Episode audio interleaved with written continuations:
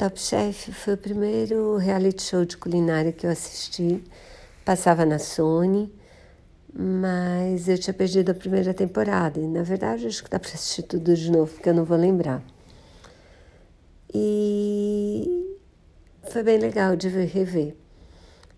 É, quer dizer, o show, né? Porque, como eu falei, a primeira temporada eu não tinha assistido. E eu comecei pela primeira. O, são vários chefes de cozinha que concorrem a um prêmio de 100 mil dólares e uma cozinha inteira nova em folha profissional. Eles são submetidos a provas bem difíceis. Uma delas, por exemplo, é um casamento, uma festa de casamento para um monte de gente, tipo de um dia para o outro.